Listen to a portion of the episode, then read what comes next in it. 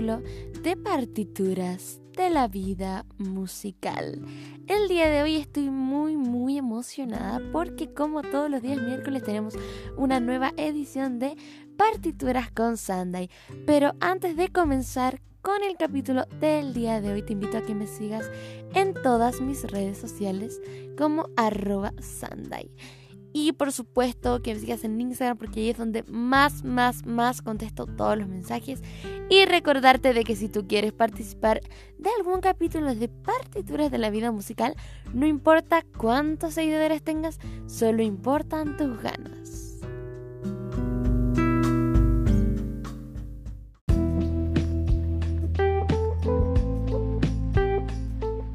Bueno, sin más preámbulos, vamos a comenzar con el capítulo del día de hoy, que es un tema que me preguntan bastante en entrevistas, por mensajes, cuando hago las cajitas de preguntas, pero que no había respondido antes porque la verdad que no sabía cómo hacerlo de una manera más precisa y que ustedes pudieran comprenderlo. Así que lo que hice fue anotarlo todo, tratar de ordenarlo lo máximo posible, pero la verdad es que esto no tiene como una respuesta tan clara y yo creo que también es un proceso súper, súper, súper, súper personal. Y esto es el escribir canciones. ¿Cómo es que yo escribo mis canciones? Y la verdad es que ha sido demasiado, demasiado complicado poder formar una respuesta interrogante porque, wow, o sea, cuesta. porque como dije al principio, es algo tan personal que no tiene un orden en sí. Pero les voy a contar un poquito cómo es que me he organizado para poder componer de repente. Y la verdad, lo primero que hago es tener una idea, ya sea de palabras, de personas, de historias, de cosas que quiero transmitir. Yo creo que lo mejor es la lluvia de ideas, palabras, frases, historias o personas a las que les quieras componer esta canción. La lluvia de ideas es lo máximo. Luego eh, hacer frases si es que se puede. Y la verdad es que yo antes de tocar ukelele escribía canciones así nomás. Cantando, disfrutando, eh, buscando melodías en mi cabeza. Ahora que toco instrumentos, busco las notas que quiero utilizar y ahí voy agregando eh, las letras y bueno, a veces van saliendo palabras nomás y ahí formo las frases o las frases ya están listas. Pero todo depende porque a veces la melodía sale antes que la letra y ahí le agregas eh, simplemente la letra o a veces sale la letra antes de la melodía y así, o sea, como que tampoco hay un orden en sí. Y algo que es un prejuicio que no es un prejuicio, sino que es algo a lo que estamos acostumbrados más que un prejuicio, que es primera estrofa, precoro, coro, primera o segunda estrofa, precoro, coro, coro. Y la verdad es que yo he aprendido como a cerrar un poco eso. Eh, no a cerrarlo, porque igual uno lo utiliza. Yo creo que utilicé mal la palabra cerrar. no, la verdad que eh, aprendí también a hacerlo a mi manera. O sea, tengo varias canciones que no tienen la estructura que deberían tener. Y uno de estos grandes ejemplos es Cicatrices, que es la primera canción del el álbum Serendipia Emocional. Y esa canción dura 20 segundos, pero encuentro que es precisa y que no necesita nada más. Entonces yo creo que es muy importante saber a dónde yo quiero ir, qué es lo que quiero transmitir y cómo quiero que sea mi canción, porque al final es a la comunidad de uno. Yo creo que lo más bacán, una de las cosas más lindas y bacanas de ser independiente es eso, que tú puedes hacer absolutamente lo que tú quieras. O sea, no tienes a nadie que te está diciendo, tienes que hacer esto así. Entonces aprovechar también el ser independiente y hacer lo que nos nazca y lo que nos salga del corazón. Y como digo, eh, para mí estar haciendo este capítulo es un desafío a mi corazón, a mi mente y a mi proceso, porque la verdad que siempre, siempre puede cambiar, siempre puede variar y siempre puede ser distinto. Entonces yo creo que el mayor mensaje que les puedo dar en este minuto es que atrévanse y háganlo a su manera, déjense llevar, floten.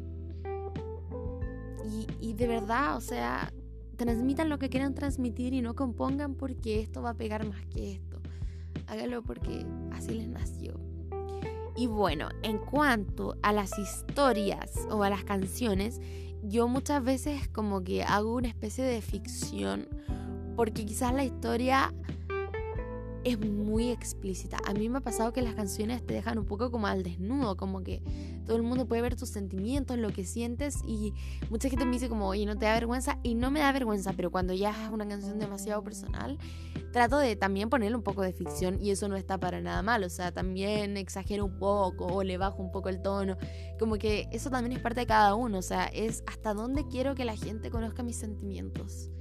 Y cuando ya te muestras y te atreves a mostrar absolutamente todo lo que sientes, se siente pero inexplicable. O sea, la, verdad, la verdad es que cuando yo escribí de otro planeta no estaba mostrando realmente todo lo que yo sentía, lo que quería transmitir. Y cuando escribí Vehemencia y salió Vehemencia fue como, nah. Como que al fin me siento libre y al fin la gente puede escuchar lo que yo realmente estoy sintiendo. Y así mismo con Yo Solo Sé Cantar, con Serendipia Emocional, eh, con Cicatrices, que es la canción que les comentaba antes.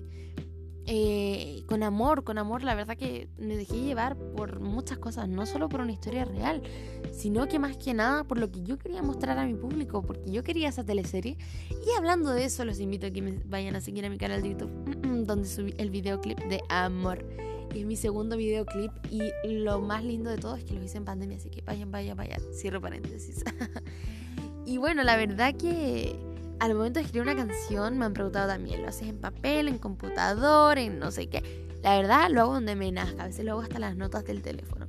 Y algo muy importante es que no importa si estás en el metro, en el supermercado, en la calle, en tu casa o te estás bañando, porque a veces yo me estoy así como echando el champú y se me ocurren las medias frases y lo que yo hago es siempre tener algo a mano con que escribir, siempre.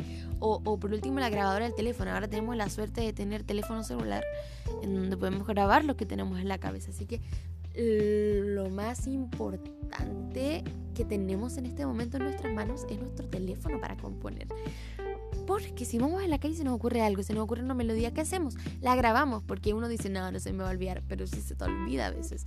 Entonces también los invito a utilizar las herramientas que tenemos, a ser uno mismo, que es lo más importante, y demostrar lo que uno quiera demostrar en sus letras, sin importar cuáles son las reglas y cuáles son los órdenes. Y por eso mismo los invito a que escriban sus propias canciones y su propia partitura de su vida musical. Espero, espero haberlos ayudado un poco. La verdad que para mí fue muy difícil hacer este capítulo porque no tengo un orden en especial. Soy bastante... Eh, no desordenada, pero me gusta mucho conectar conmigo misma para escribir canciones y por eso siempre me salen de maneras distintas. Así que por eso mismo te invito a que tú encuentres tu manera de hacerlo y puede ser de cualquier forma. Así que nada, te invito a que si me quieres ayudar con más tips, no importa cuántos seguidores tengas, solo importan tus ganas de ayudar, de participar y de aconsejar a la gente acá en Partituras de la Vida Musical. Así que escríbeme que yo te voy a contestar. Y también si quieres una entrevista, porque siempre estoy agendando nuevas entrevistas con nuevos artistas. Ahora sin más, vamos a vernos en el próximo capítulo de Partituras con Sunday con otro tema. Y si quieren saber qué tema voy a tocar, los invito a que me vayan a seguir a Twitter o que vayan a responder la cajita de preguntas de mi Instagram, donde voy a preguntar de qué se va a tratar el otro capítulo, qué quieren saber, qué quieren conocer y eso, así que muchísimas gracias por escuchar el capítulo de hoy y por supuesto recordarte que tienes disponibles los capítulos de la primera, segunda, tercera y ahora cuarta temporada de partituras de la vida musical y atentos porque ya vamos a llegar a los 100 capítulos y voy a hacer una celebración a través de mis redes sociales.